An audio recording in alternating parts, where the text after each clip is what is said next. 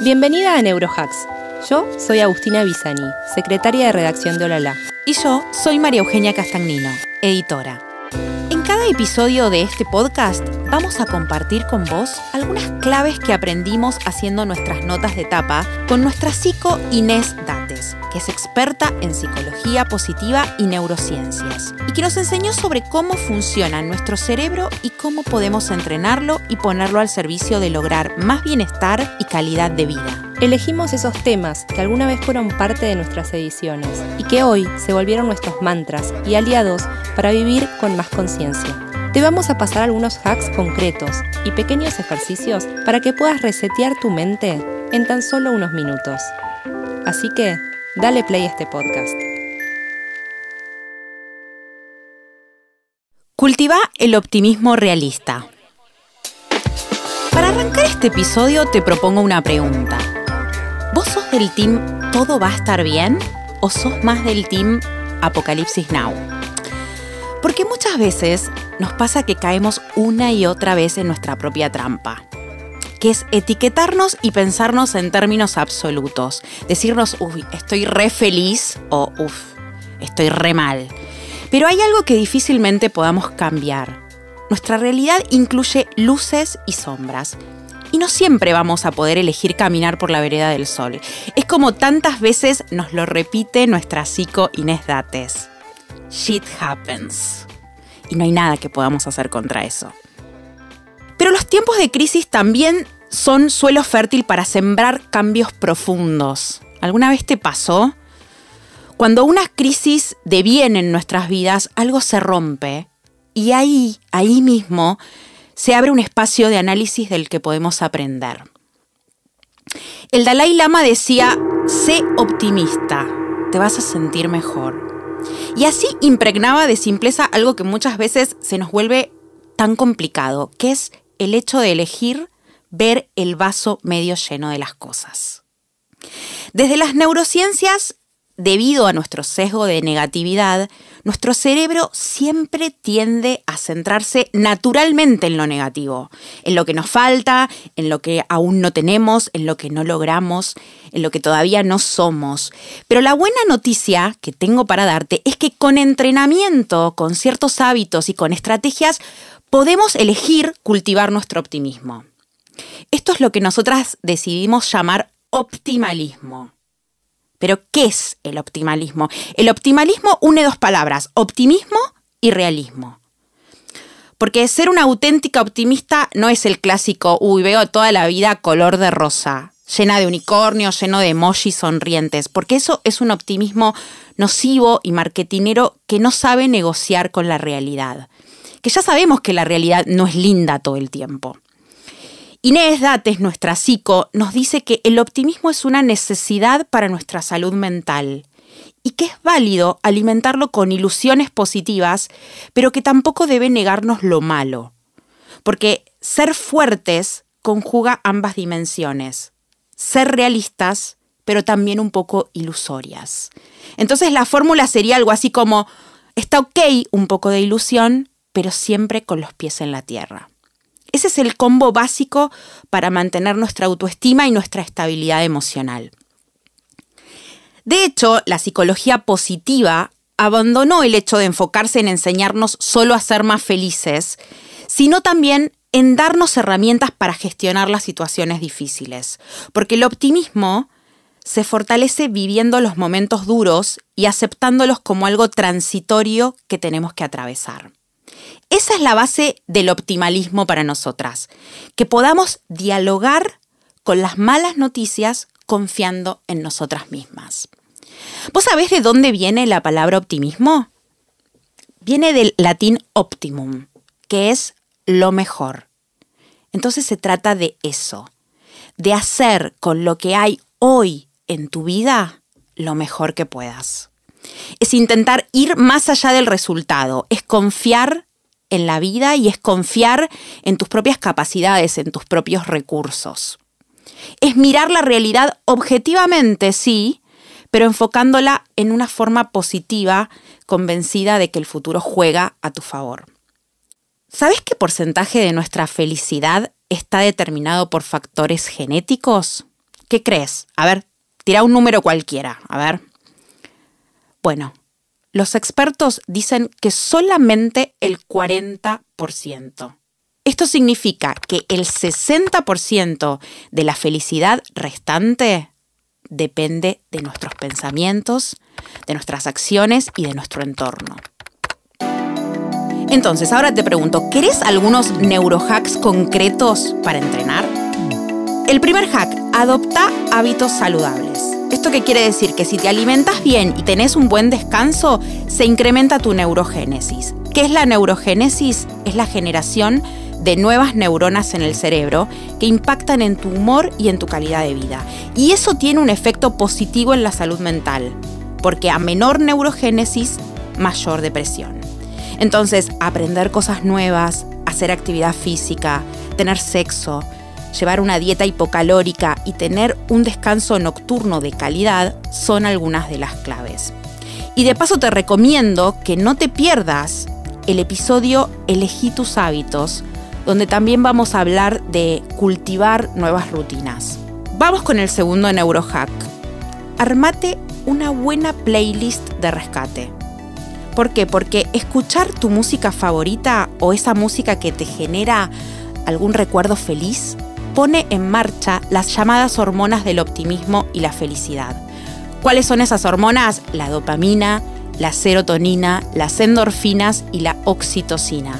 Entonces, armate esa playlist y tenela siempre a mano para sumarla a una caminata, a un momento de relax o simplemente para terminar tu día.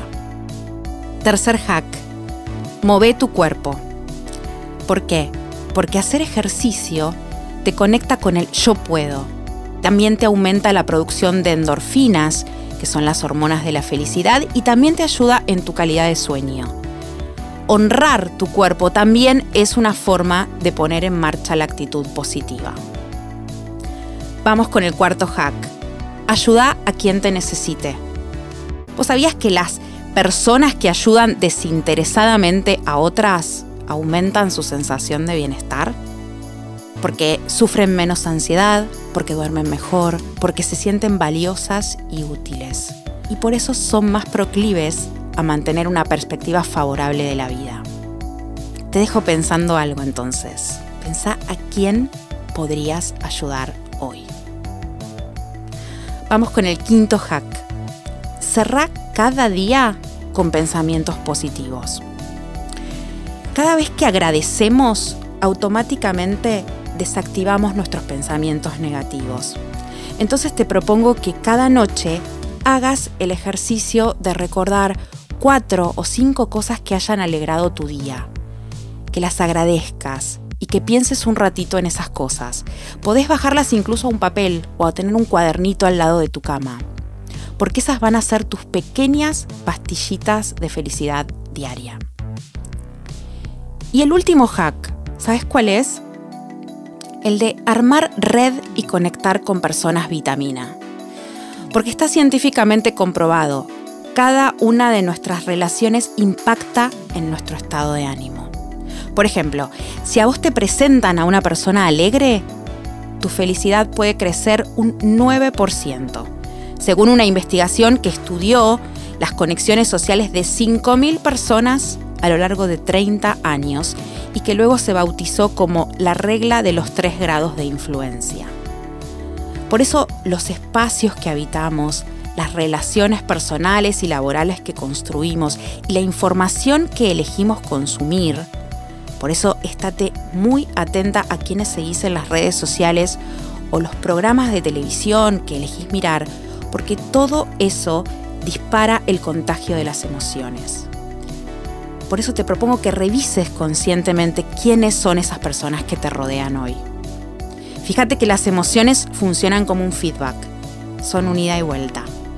Por eso no es solo trabajar en vos, sino en rodearte con personas que también sean optimistas. ¿No te pasó alguna vez que cuando estás mucho tiempo con alguien que tira pálidas todo el tiempo, vos también empezás a hacerlo? Y vos me vas a decir, bueno, pero no siempre puedo cancelar los momentos y los entornos y las personas negativas. Ok, porque a veces no podemos. Pero entonces al menos intenta dosificarlos o estate atenta para no ser tan permeable a ese tipo de personas. Ahora bien, vos me vas a preguntar, bueno, ¿ser optimista es estar pum para arriba todo el tiempo? Bueno, no, claro que no. Porque también seguramente escuchaste en este último tiempo la frase It's okay not to be okay. Esta frase pareciera ser como la contracara natural del todo va a estar bien, como una forma de no llevar al frente una suerte de optimismo fake y poniendo sobre la mesa el tema de la salud mental. Entonces, si algo entendimos durante estos años de pandemia donde parecía que nada iba bien, fue que sí estaba bien también permitirse estar mal. Y algo aún mejor, poder decirlo, poder expresarlo. Y acá volvemos a nuestra idea principal, transitar todas las emociones, las lindas y las no tan lindas, porque también forman parte de ese optimismo realista. Para terminar, me gustaría que hagamos un mini ejercicio. ¿Estás lista? Mira, sabemos que está demostrado que obligarse a sonreír durante cinco minutos nos hace sentir mejor. ¿Por qué? Porque el cerebro recibe la información de los músculos que intervienen en la sonrisa y ahí interpreta que hay algo que te hace sentir bien. Entonces, te propongo ahora mismo, ahí donde estás, ensaya hacer una sonrisa. Hacelo, dale. Ahora, ahora intenta que sea un poquito más grande. Agranda un poquito la sonrisa. Y sosténela ahí, por unos segundos. Deja que se afloje el rictus de tu cara con esta sonrisa. Inhala y exhala. Incluso prueba a cerrar los ojos. Una vez más, observa qué está pasando en tu cuerpo y en tu mente con esta sonrisa falsa. Quédate ahí, sonriendo. ¿Sentís que se afloja algo en vos? ¿Cómo se siente todo tu cuerpo al hacerlo? ¿Cómo está tu mente? ¿Qué aparece en tu mente mientras sonreís? ¿Aparece algún pensamiento negativo? Si es así, fíjate si podés con un clic cambiarle el signo a ese enunciado negativo o ese enunciado que te sabotea. Fíjate que cada pensamiento tiene alguna forma de poder transformarse en algo positivo. Por ejemplo, no es lo mismo encarar una reunión de trabajo con la mente en Uf, esto va a ser terrible, no vamos a llegar a un acuerdo jamás, que encararla con, mm, me parece que hoy vamos a poder llegar a un acuerdo justo para todos. Recordá siempre que es tu mente la que hace que te predispongas de una o de otra manera. Así que vos podés conducir ese relato mental para hacer tu día más llevadero. Y hasta acá llegamos hoy en Neurohacks. Hoy vimos cómo podíamos sumar la dimensión realista al optimismo. Cómo también es sano permitirnos no estar bien todo el tiempo. Y también te dimos algunos hacks concretos para que puedas ver cada vez más el vaso medio lleno de la vida. Nos encontramos en el próximo episodio para seguir liderando nuestras vidas a través del poder de nuestra mente. Compartinos qué te pareció con el hashtag neurohacks en tus redes y arrobando a revista Olala. Y contanos qué fue lo que más te resonó de este episodio. Gracias por escucharnos.